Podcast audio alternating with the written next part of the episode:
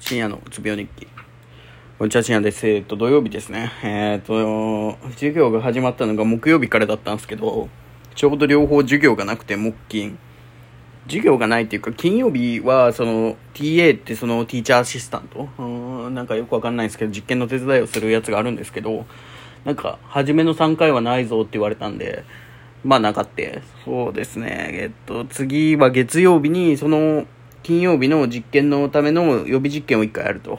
んで、えっと、金曜日朝から、なんでまあそこから後期が始まるようなイメージですね。はい。で、えっと、まあ、なんて言うんでしょう。あれ？えっと、インターンとか校長見学の話はしとるから、えっと、まあまあまあ、まあまあまあ、えっと、まあ来週からですよ。本番が。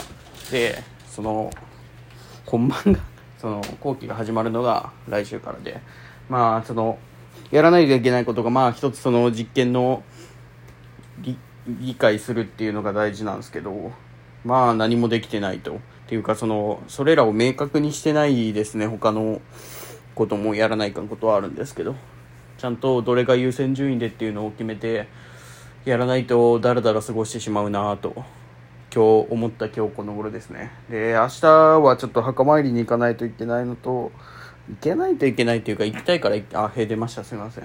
行きたいから行くんですけど。まあ久しぶりに墓参り行くのでえっとまあ朝から起きないといけないっていうか午前中から昼にかけてはまあないんで時間が。今日中にちょっとある程度終わらしとこうかなってことで今から部屋の掃除をしますということで。えっ、とまあ頑張ります。ありがとうございました。